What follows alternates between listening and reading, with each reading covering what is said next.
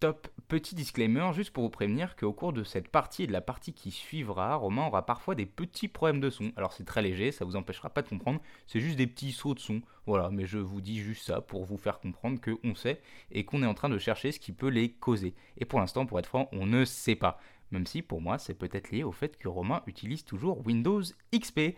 Voilà, bon épisode. Des bidonvilles de Saint-Louis au Walk of Fame de Saint-Louis et tout ça sans trop vivre à Saint-Louis finalement. Vous l'aurez certainement deviné. Aujourd'hui, on s'attaque à un sacré monument. J'ai nommé Joséphine Baker. Et pour parler de Joséphine Baker, vous êtes bien évidemment en compagnie de ce duo qui se mélange aussi bien que le pastis et l'eau, finalement, euh, en compagnie de, celui qu'on aimerait tous avoir, pain de Noël au matin du 25, car oui, on ouvre les cadeaux le matin du 25 et pas le 24 au soir, bande de fous. Euh, bien évidemment, c'est Guillaume. Waouh! Euh, bah, merci, déjà Avec plaisir, ça vient du cœur. et waouh, waouh, Comment tu waouh, non, c'est bah, je sais plus trop où me situer. Je comprends. Prends du temps, Bah, fais une petite introspection et on en reparle dans dans 10 secondes. est-ce que tu connaissais du coup, toi, Joséphine Baker?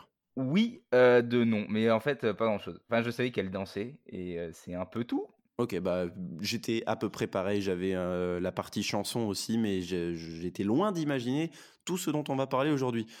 On est parti? On est parti.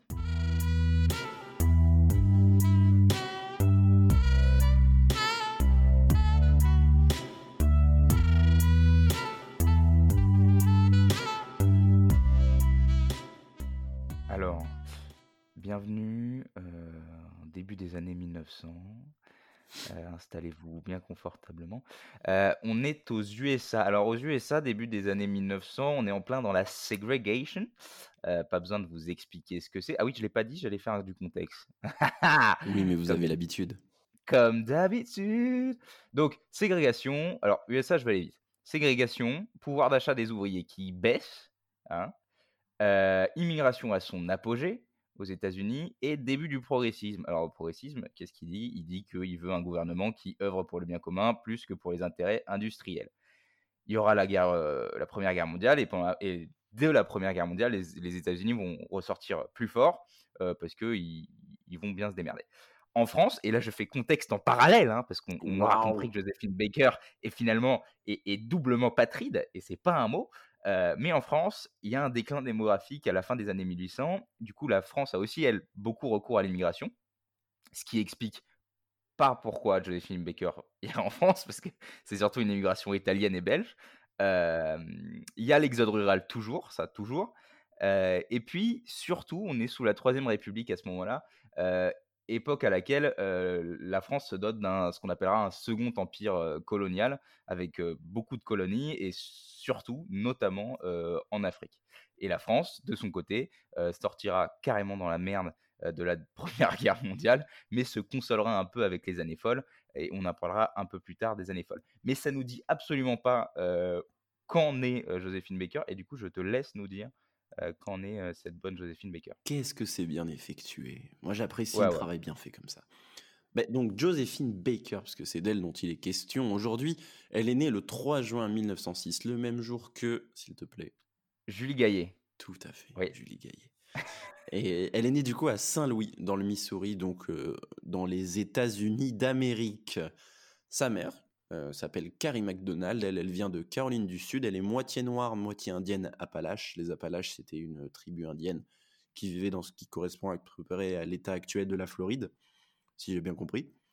Euh, son père, Eddie Carson, lui, il est métis d'un colon espagnol et d'un descendant esclave. Belle ambivalence. C'est un melting pot euh, de culture. Ah, tout à fait. Ils forment un couple d'artistes qui sont populaires. Populaires parce qu'ils vivent dans la rue, enfin c'est dans la rue, mais aussi populaires parce qu'ils ont une petite notoriété là où ils sont. son père est percussionniste et sa mère, pour le coup, elle, elle chante, comédienne et elle danse. Ils font tout ça dans la région de Saint-Louis au début des années 1900. Ils vont le soir dans, des clubs pour jouer leur numéro Ragtime with Eddie and Carrie. Sauf que ça va pas durer euh, si longtemps que ça, puisque, quelques années quand même. Mais euh, Eddie, donc son papa, va partir de la famille en 1907 laissant sa compagne Carrie McDonald toute seule, qui va pour le coup se remarier très vite avec un ouvrier du nom d'Arthur Martin, dont au début Joséphine va prendre le nom. Sauf que bah, à cette époque-là, Joséphine, elle peut pas vivre une enfance vraiment classique parce que sa famille, elle fait face à une grande pauvreté pour plusieurs raisons, mais aussi parce qu'elle s'agrandit. va y avoir trois enfants, donc, que vont avoir Carrie et Arthur, Richard, Margaret et Willy, Willy May, pardon. Et pour les nourrir, bah, il faut bien gagner de l'argent, donc Joséphine, elle va être obligée d'aller travailler et sa mère va la placer du coup très vite dans des familles de blancs pour qu'elle puisse ramener de l'argent et contribuer un peu à, la survie de sa famille. Mais tout ça, ça va faire que contribuer en fait à son envie de se barrer du nid familial parce qu'elle, c'est pas la vie qu'elle veut. je rajoutais une petite information, mais à cette époque-là, on l'a surnommée Tumpy, en référence au fait qu'elle était un bébé bien potelé. Voilà. Oh Alors, travailler pour la famille, ça tu as dit, enfin, quand elle est placée, elle a 8 ans quand elle est placée dans des familles blanches. Pour, donc ça commence, ça commence très très tôt parce que vraiment à la maison, c'est pas Byzance. Et elle vit déjà dans un quartier qui est déjà de base très très pauvre, avec principalement des bordels en fait. Et, du coup, oui, il y a cette nécessité pour qu'elle travaille. Alors, ça va pas l'aider à suivre un cursus scolaire top. c'est le moins qu'on puisse dire parce qu'elle aura une scolarité en dents hein, du fait qu'elle devait aller travailler dès ses 8 ans. Euh, scolarité en Dancy qui mènera euh, à l'âge de ses 13 ans. Alors, les dates varient un petit peu, mais on va retenir 13 ans, mmh. euh, à son départ total de l'école. À cette période, alors, après une courte durée dans les bidonvilles de Saint-Louis, où elle commençait déjà, elle, à danser au coin de la rue, parce qu'elle commençait déjà à kiffer ça, bon, pour se faire des sous, hein, principalement. Elle mangeait un peu la poubelle, mais elle va trouver, après cette petite période dans les bidonvilles de Saint-Louis, un travail euh, en tant que serveuse à plein temps, à 13 piges, euh, quand même. C'était une autre époque. Euh, au Old Chauffeurs Club, qui a l'air bien. Oui. Sur juste, juste parce que je, suis, ça a l'air Je suis profiler. En ah fait, je suis profiler et, et, ça a l'air bien. Mais de toute façon, vous l'avez vu quand on vous a parlé de Robinsonville avec l'épisode de Robert Johnson, on, sait vous dénicher des, des, petits coins un peu sympathiques. Ah non, mais oui, oui, non, mais moi je, je commence à, à faire mûrir l'idée qu'on qu'on a un créneau et qu'on peut peut-être titiller TripAdvisor. Euh, donc le Old Chauffeurs, Club, pardon, boulot au cours duquel elle rencontrera celui qui sera son premier mari. et je dis premier parce qu'il n'y en aura pas qu'un. Une demi-douzaine. Ouais, de mari, hein. Oui, de mari. Parce que parce que d'amant, il y en a beaucoup plus. d'amant, il y en a beaucoup plus. Et, et de maîtresse. Et d'amant. Et d'amant, bien sûr. Enfin bref, son premier mari, à 13 ans, Willie Wells, euh, avec qui elle va se marier hein, dans la foulée et avec qui elle vivra euh, un moment chez papa-maman, euh, pas très longtemps, hein, parce, que, parce que le couple divorcera vite fait à peu près pile poil au moment où elle commence à vraiment s'intéresser plus à la danse. C'est c'est ça. Elle, en fait, tu l'as dit déjà, elle était elle passionnée par cette danse. Elle commençait au début dans les bidonvilles pour ses amis, mais très vite, avec son caractère, elle va être repérée et elle va monter sur scène. Au début, elle commence juste comme habilleuse dans une troupe qui s'appelle Booker Washington Theater. quel accent et un jour, juste une des membres de, une danseuse de la troupe est malade. Du coup, c'est elle qui va la remplacer. Et là, en fait, c'est tout simplement le début de sa carrière euh, artistique, de sa carrière dans la danse, puisqu'elle va être repérée euh, pour son, caractère un peu fougueux et elle y met, que, enfin, elle y met de la, du sien, quoi. Elle est, elle, est bien investie. Et du coup, à 14 ans, elle, elle, elle, elle mouille le maillot. Elle, mouille le maillot, elle n'a pas peur d'y aller et de, et de suivre. Elle va au mastic. Elle va au mastic. Et donc à 14 ans, bah, elle va gagner son premier cachet au théâtre Saint-Louis. Et là, on peut considérer que c'est le début de sa carrière.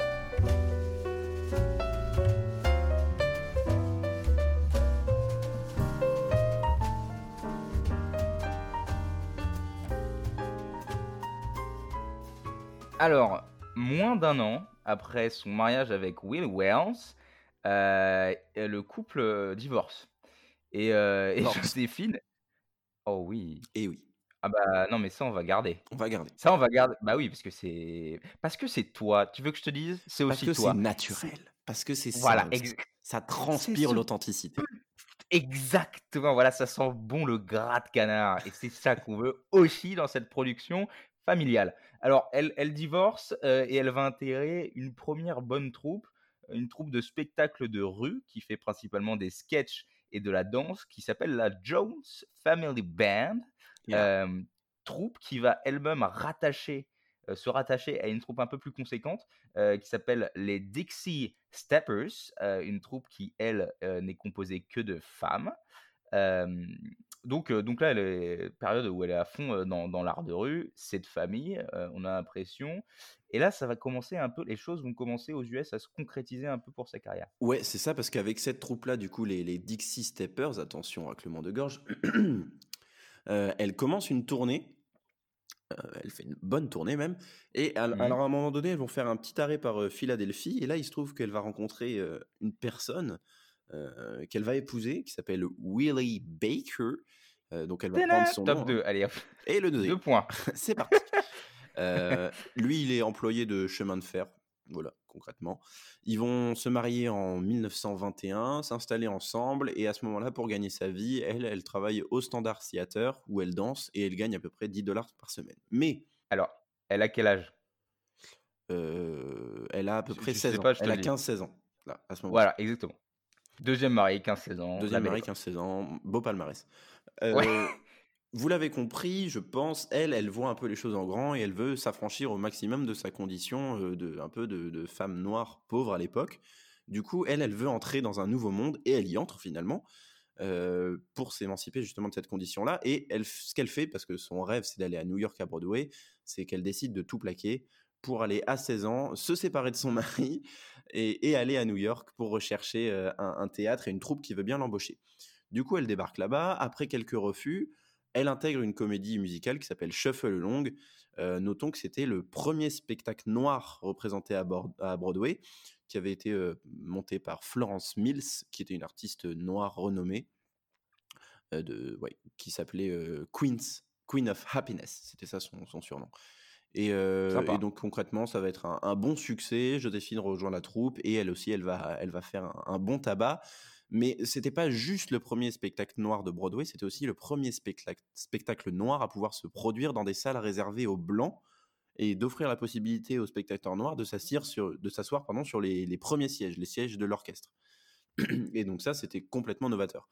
Et euh, ça va ouvrir concrètement la, la voie aux artistes de la scène noire, tout en légitimant les comédies musicales de, de ces gens-là, euh, qui étaient absolument pas légitimes à ce moment-là, parce que c'était euh, blanc, blanc, blanc. Et, c'est- Oh oui, et oui, ah oui. celle-ci, Bah, d'ailleurs, c'était le slogan. D'ailleurs. c'était le Oh, slogan. blanc, ouais, euh, blanc, blanc, blanc, blanc. Oh, Ou quoi? Ça ou quoi? On est blanc. Merde. Et, et donc ça, ça rompt carrément du coup avec les, les tabous raciaux et les vieux stéréotypes parce qu'à ce moment-là, ce qui était en place, c'était des, des, des, spectacles qui s'appelaient des vaudevilles.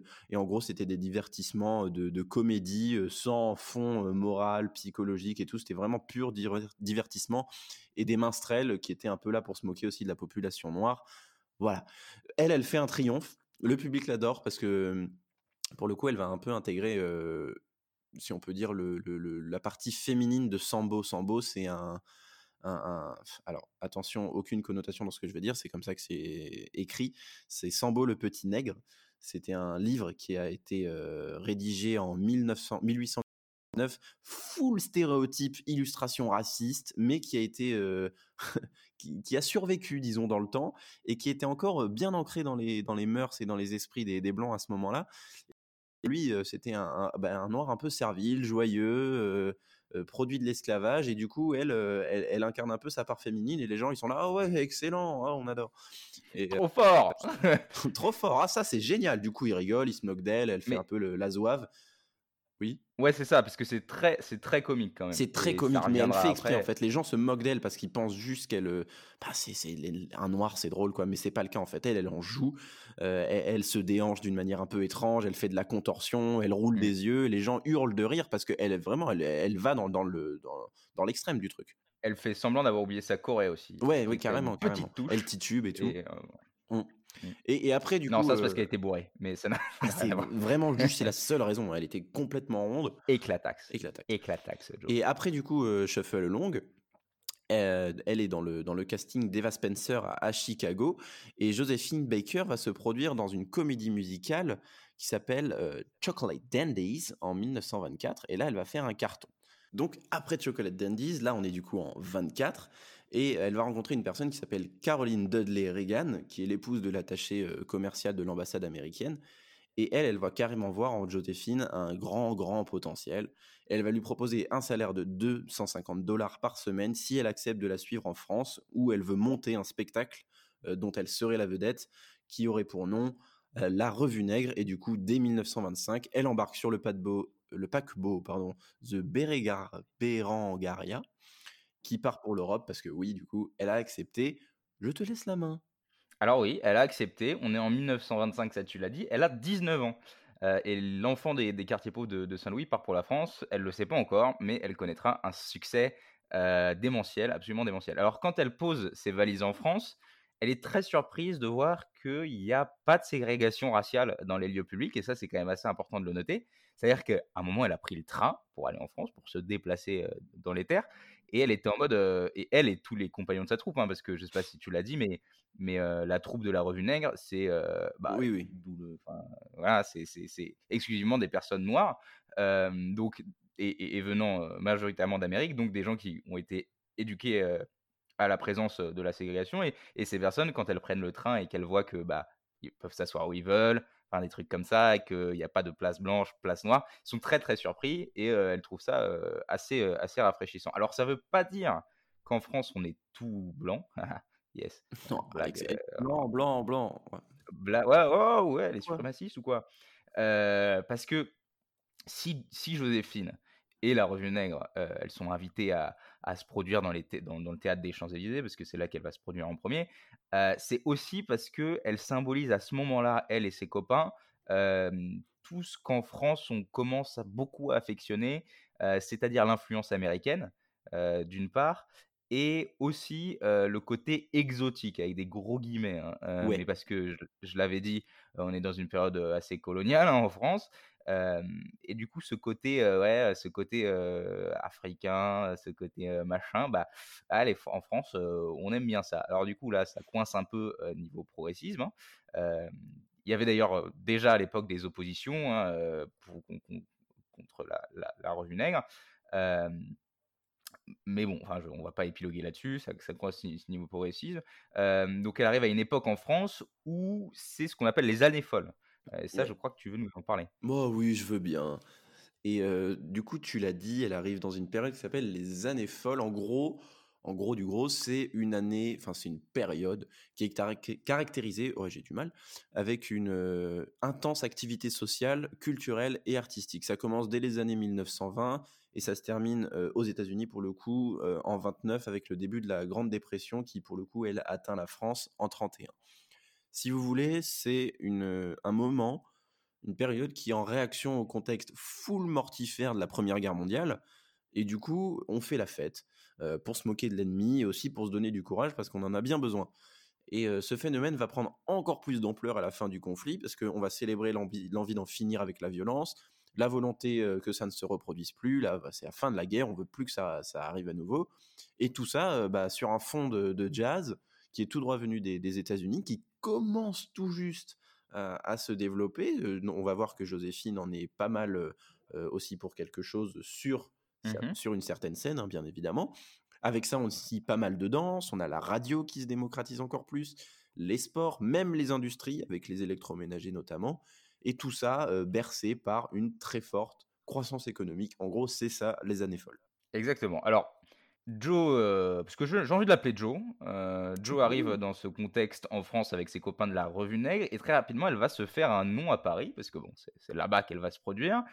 Euh, elle, qui depuis tout petite s'exprimait par la danse, elle va commencer à fasciner les spectateurs et même les critiques parce qu'elle avait une manière folle de bouger. En fait, elle était très très énergique de par ses influences, enfin ce qu'elle avait connu plus jeune dans ses troupes et tout en sachant que ça fait une grosse, grosse scission avec l'habitude de l'époque, puisqu'à Paris, à cette époque, la patronne, bah, c'était la valse. Donc niveau groove, il y a un gros gap, ça c'est clair. Et, et, et, quoi, que ça, quoi que ça déhanche pas mal, je, connais, je connais des gens qui ont tu la... Pratiques, d'ailleurs, tu pratiques la valse. Oui, je pratique. Mais moi, j'ai pas la, valse sensuelle. Il y a des gens qui ont la valse aguicheuse.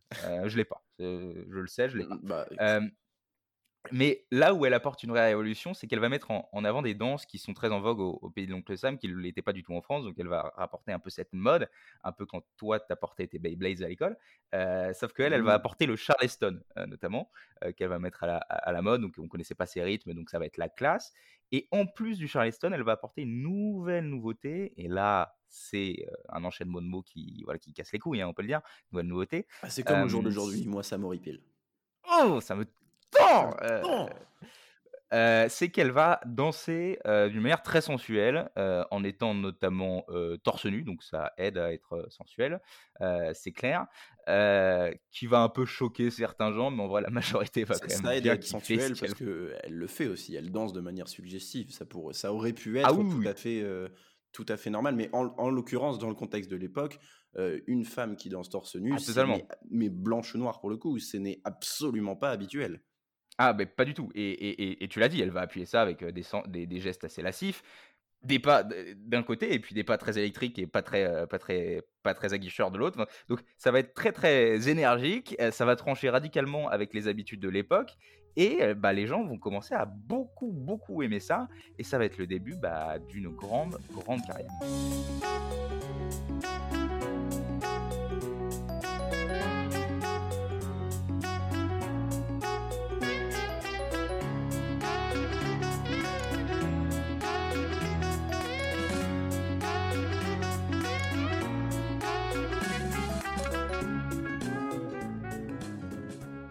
Malgré un succès considérable, notre danseuse aux origines afro-américaines a encore, mine de rien, un peu de mal à s'imposer dans cette France où euh, l'image de la colonisation du peuple noir et du continent africain est encore bien vivace. Quoi qu'il en soit, elle est quand même, tu l'as dit, en pleine ascension et elle va très vite devenir une référence euh, et elle va partir pour le coup euh, en tournée.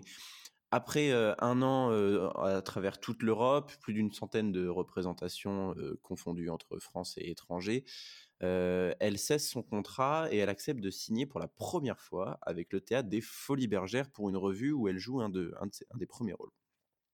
Et, et pour ce spectacle, justement, elle va avoir, attention, comme compagnie, un léopard. Ah oui, c'est c'est pas anodin. non, mais alors déjà tu sais comment il s'appelait? Euh, J'ai oublié son nom, mais oui, je sais comment il s'appelait. Chiquita. Comment? Chiquita. Oui, voilà. Chiquita. Ouais, ouais, et puis C'était le tue, hein. sien. hein. C'était le sien.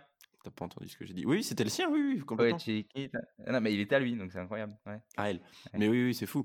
Oui, Et, à elle, c'est vrai. Et oui, à elle. Et oui, oh et, euh, et ça Oh, va carrément euh, terrifier le, le public. Mais, Ah, énorme. mais ça va ajouter un peu ce, ce truc euh, pimenté, là. Les gens vont se dire, Mais ah, c'est sympa. Parce qu'il est dans la salle, en fait. Oui, il oui, est dans oui, la salle. sur il- scène. il court dans la. Il est sur scène, il se balade, il fait sa vie, quoi. C'est, il y a un léopard, tu vas, tu vas au théâtre, puis t'as un, t'as un truc qui peut te bouffer en deux secondes qui se balade dans tes jambes. Et donc, euh, on est en 27, et là, elle va, elle va euh, monter un numéro, enfin, pas elle-même, mais en tout cas, elle va jouer dans un numéro qui va marquer sa carrière, même lui coller à la peau. Et pour cause, il est assez conséquent. En fait, elle va se produire sur scène, portant une ceinture de fausses bananes. Euh, tout ça sur un décor de, savane dans lequel elle, utilise de, elle use de son habituel gestuel où elle se contorsionne en faisant des mouvements un peu étranges, tantôt en rythme, tantôt complètement destructeurs. Même si le public au début il peut paraître un peu réticent à ça, il, il adore au fur et à mesure. Et euh, il y a- elle représente carrément du coup ces aspects-là primitifs dont on parlait déjà avant, euh, naïfs et, et un peu sauvages que recherchait le, le public blanc à l'époque. C'était un peu euh, ça, c'était le, le truc croustillant qu'ils aimaient bien dans, dans ce qu'on pourrait appeler une culture noire. Si on pourrait vraiment Ouais. appeler ça comme ça, mais tant comme ça. que- Ouais, ouais. Et, et du coup, elle est toujours là avec sa recette Charleston, jazz, danse suggestive, euh, parce qu'elle a toujours, elle est toujours très très peu habillée, hein, et un jeu d'acteur fougueux, et elle va, elle va fasciner, elle forge encore plus sa légende. hein, et le numéro, il va faire carrément triomphe, à tel point qu'elle va Ah être oui. surnommée reine de la danse sauvage, en référence pour le coup au nom de la représentation qui dure plus d'un mois. Ouais, c'est ça, parce que euh, bah, on n'a pas beaucoup de retours sur les retours euh, du costume banane, hein, parce que nous, avec no- notre regard actuel, c'est vrai que c'est un, peu touchy. Mais ce qu'on sait, et tu as raison, c'est que ça a l'air d'être quand même le numéro pivot euh, de Joséphine Baker et de sa carrière. et que vraiment c'est le moment où elle bascule dans celui du déjà une artiste assez connue, mais dans le côté vraiment grande diva qui fréquente les plus grands artistes de l'époque, hein, parce qu'elle fréquentait des messieurs comme Picasso qui l'a qui l'a peinte, enfin qui l'a peinte, qui l'a dessiné, Hemingway hein, qui l'appelait lui-même la femme la plus sensationnelle que l'on ait jamais vue, et, Fernand Léger aussi. Enfin, donc elle fréquente un peu le et Dior aussi. ouais, elle est très pote avec lui. Elle va avoir, elle va l'influencer aussi dans son dans ses, ses, costumes, enfin, les tenues qu'il va créer. Ok, et bah alors, du coup, voilà, donc elle, elle est vraiment dans le cercle de la haute, ah ce qui explique qu'elle est la pro... Enfin, à ce moment-là, elle est quand même la première grande vedette noire de Paris. Elle va même influencer la mode parisienne. Euh, je sais pas, ça revient un peu, on en a revu un peu récemment, enfin, moi j'en ai vu un peu aux États-Unis. c'est des trucs qu'on appelle le Baker Fix. C'est, tu sais, quand on colle ses mèches de cheveux sur le crâne. Oui, oui, oui, oui. Et bah, et bah ça, elle le faisait, elle, elle le faisait dans ses spectacles. Vous pouvez le voir sur les photos. Et c'est un truc qui, qui influençait les femmes parisiennes à cette époque. Ouais, ça c'est démocratisé de fou. Et, mais d'ailleurs, si vous tapez sur internet euh, les images que vous allez voir, ou en tout cas les représentations picturales, ça, beaucoup de femmes, euh, même blanches, hein, vont avoir un peu cette tenue euh, collée sur le, sur, enfin les cheveux collés sur la tête à, la Josephine Baker, juste. Exactement. Donc son succès, bah, il va pas s'arrêter en France. Hein, tu l'as dit, elle avait fait une tournée, donc, donc son succès s'étend dans toute l'Europe. C'est rapidement une des artistes les mieux payées d'Europe. Elle va surfer sur la vague année folle et sur la vague Art déco hein, qui commence à arriver aussi à ce moment-là, et l'Art déco aussi qui s'inspire en partie euh, des, formes d'art euh, euh, africains. elle va avoir, bon ça c'est un petit fun fact, plus de 1000 propositions en mariage. oui, j'avais vu ça. ce, qui est, ce, qui est, ce qui est assez rigolo. Et en 1928, elle part pour une nouvelle tournée européenne avec un premier arrêt à Vienne, dans la ville de Vienne, à une époque où déjà notre joyeux luron qu'on appelle Hitler avait, avait publié mein, mein, Kampf, pardon. donc où, une époque où les idéologies racistes étaient déjà assez répandues dans la région, ce qui explique qu'à l'arrivée de Joséphine à Vienne, bah, il y avait des affiches qui dénigraient sa performance, qui la qualifiaient de diable noir, alors que son surnom dans toute l'autre Europe, c'était la perle noire, parce qu'on l'admirait plutôt. il y a eu même des, des manifestations pour l'empêcher de se représenter. Euh, elle partira de Vienne, elle ira se représenter ailleurs, notamment en 1929 euh, en Yougoslavie. Ce sera la première artiste afro-américaine à, se représenter là-bas petit détour euh, par, Belgrade où elle se, présentera dans, représentera dans un super beau palace. Et petite note assez, intéressante et assez mignonne, elle fera part d'une grosse partie de ses bénéfices à une assoce pour des enfants pauvres de Serbie. À ce moment-là, elle est accompagnée d'un monsieur. Est-ce que tu peux me dire qui c'est ce monsieur euh, qui est son amant et directeur artistique? Tu peux pas, je le vois à ton regard dépité. Je ne euh, connais pas son nom, je sais qu'il est italien. Il est tailleur de pierre, un truc comme ça, mais... Ouais, c'est ça. En fait, c'est un faux compte. Euh, Giuseppe Pepito Abatino. Donc oui, un, Italien, il, aurait du mal à le cacher. Euh, il aurait du mal à le cacher, qui, qui euh, un peu son directeur, sa DA, son directeur artistique, ouais. et, et, sous son influence, donc c'est son amant hein, aussi, donc 15e, euh, et sous son influence, elle va se mettre à, d'autres formes d'art, et notamment le chant. Elle va se mettre notamment au chant. Alors, sous son influence, mais aussi sous sa volonté. Hein. Elle n'avait pas envie de oui, garder l'étiquette de danseuse, et elle va se lancer à ce moment-là chanson.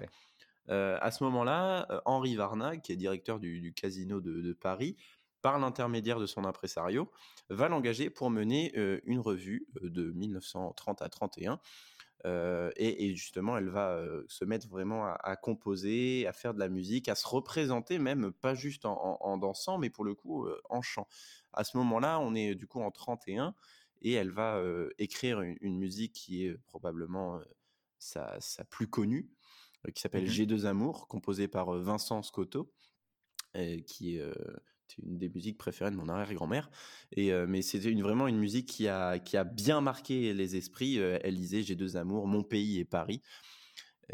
et à cette époque, elle commence déjà, tu l'as dit, par rapport à sa tournée, elle faisait des dons pour les, des enfants malades, mais oui, elle continue justement de, de, faire des dons régulièrement sur ses revenus pour des œuvres caritatives.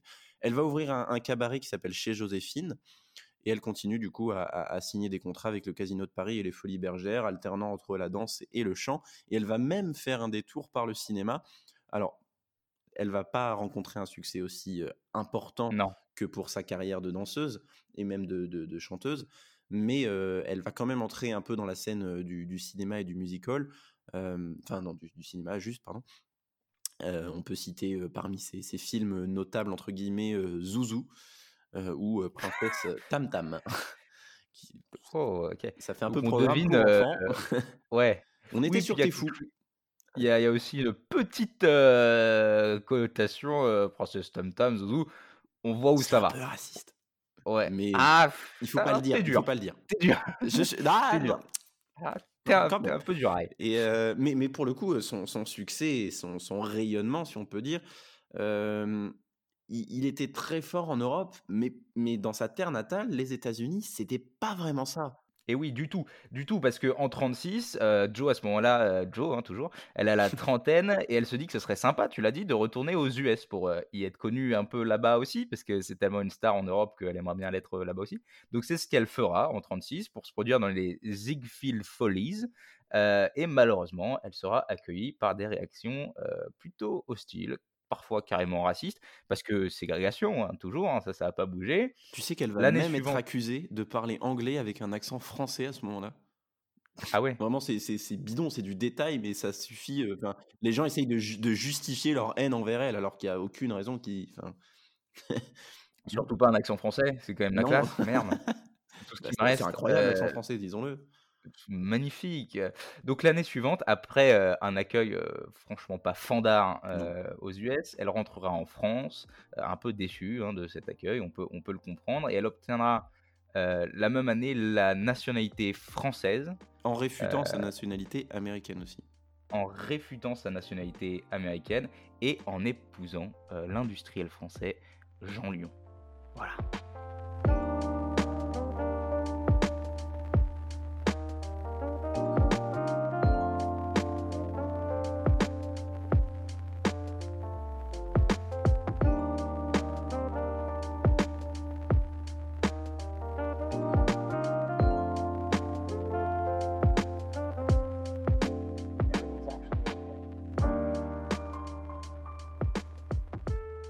La fin de la première partie sur la vie de Joséphine Baker. J'espère qu'on a su euh, susciter un peu votre intérêt et vous donner envie d'écouter la suite, parce que oui, il y a une suite la semaine prochaine. Guillaume, est-ce que ça t'a plu? Oui. Oui, très bien. Moi aussi. Euh, en attendant, ce que vous pouvez faire, c'est euh, n'oubliez pas d'aller sur nos réseaux sociaux, par exemple, touche à tous, c'est facile à trouver, il y a du bon contenu. Euh, sur notre site internet aussi. N'hésitez pas, vous pouvez toujours nous faire des retours. Euh, nous, ça nous fait plaisir, puis c'est très utile, mine de rien, même si, euh, comme on l'a déjà expliqué maintes et maintes fois, on est au sommet du podcast français. et oui. Et, il me semble que cette semaine, comme les semaines précédentes, cet épisode est sponsorisé. Ah oui, bah alors il est sponsorisé par un autre podcast qui n'est plus euh, le podcast sponsor euh, de l'épisode 11, puisque c'est le podcast sponsor de l'épisode 12, vous l'aurez compris. Aujourd'hui, on est sponsorisé par le podcast qui s'appelle La Confiture, qui est présenté par deux copains, euh, qui sont encore plus copains que nous, on est copains, parce que nous, on n'est pas très... Nous, c'est très pro, c'est des rapports C'est vraiment factuel, c'est... Ouais. On reste en surface. Oui, parce que voilà, il y, a comme une, sympathie qu'on n'a pas tellement l'un pour l'autre. Mmh. Euh, eux, ils l'ont. Et, du coup, c'est assez sympa. Alors, ça s'appelle la confiture, donc on l'aura compris, a un petit jeu de mots avec euh, la culture. Et, en fait, ils, ils bah vont parler. Bah c'est comme la, parce que leur slogan c'est la culture, c'est comme la culture, c'est comme la confiture. Enfin voilà. Et, et, et, du coup, ils vont parler de trucs. Alors dans tous les sens, hein, ça va dans tous les sens, mais c'est super parce qu'on apprend plein de trucs. Euh, ça va des premiers Jeux Olympiques euh, à la vie d'Alfred Nobel en passant par la maison d'Amityville. Donc c'est un beau bordel, mais c'est toujours marrant. Et puis euh, ils nous apprennent quand même pas mal de trucs. Très bien, merci Guillaume pour cette présentation fort intéressante.